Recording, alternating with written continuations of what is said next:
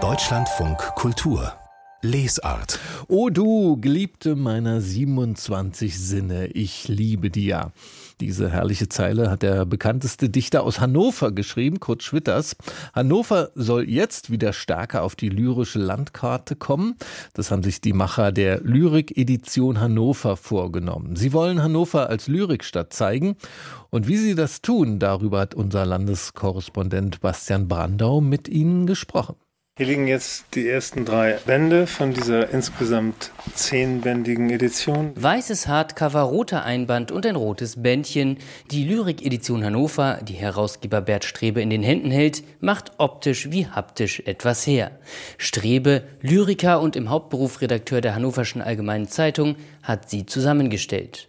Vor etwa 30 Jahren hat es ihn nach Hannover verschlagen.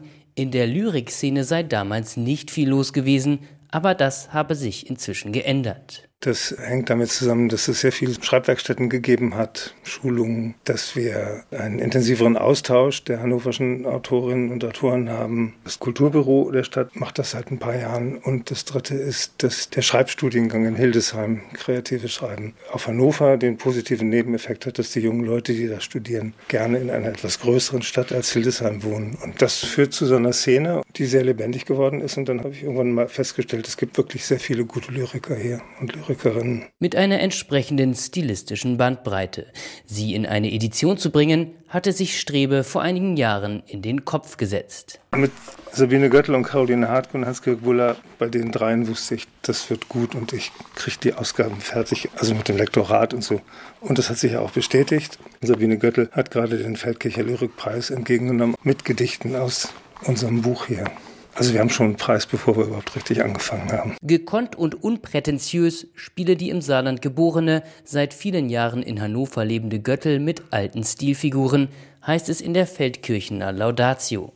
Die erschienen so in einem völlig neuen Licht. Nachts kein Laut, nirgends. Keine Vögel ohne Sonne, ohne Haut kein Schmerz. Schlafen wäre gut, Leben wäre gut. Ich liege, ich atme. Ich winkele ein Bein in die Nacht. Sabine Göttel nimmt uns in ihrem Band Grillenliebchen an die unterschiedlichsten Orte mit, in den Pfälzerwald, an die Rammstein Airbase, im Gedicht Im Spätsommer in Bodenwerder auch an die Weser. Der in der Wedemark nördlich von Hannover lebende Hans-Georg Buller beobachtet die Natur. Märzgang. Nasse Zäune ein schiefes Gatter. Hinten in der Weide ein erster Baum, weiß in Blüte. Flechten kriechen das Holz herauf, die vielen Namen von Moos unter den Füßen und das Wasser. Eine Luft aus Winter und heftigen Vogelrufen. Die trägst du nach Hause in deiner Jacke an die Garderobe. Ein Hannover-Bezug der Gedichte sei nicht Voraussetzung für die Aufnahme in die Lyrik-Edition, sagt Herausgeber Bert Strebe, wohl aber ein Bezug der Autorinnen und Autoren zur Stadt. Es ist ja einfach so, dass es in Hannover nicht gerade viele Verlage gibt, die auch nur entfernt in Frage kommen. Verleger Matthias Wehrhahn hat seine Räume im Süden der Stadt, im Gebäude einer ehemaligen Gummifabrik. Die Lyrik und die Prosa, die ich den Laufe der Jahre gemacht habe, hatten schon immer einen Hannover-Bezug. Also es waren immer Leute aus Hannover oder der allernächsten Umgebung. Und insofern hat das dann eben sofort gepasst.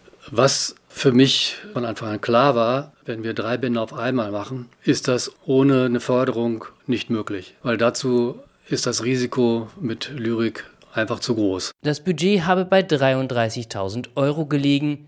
24.000 Euro habe er an Fördergeldern eingeworben erzählt Bert Strebe.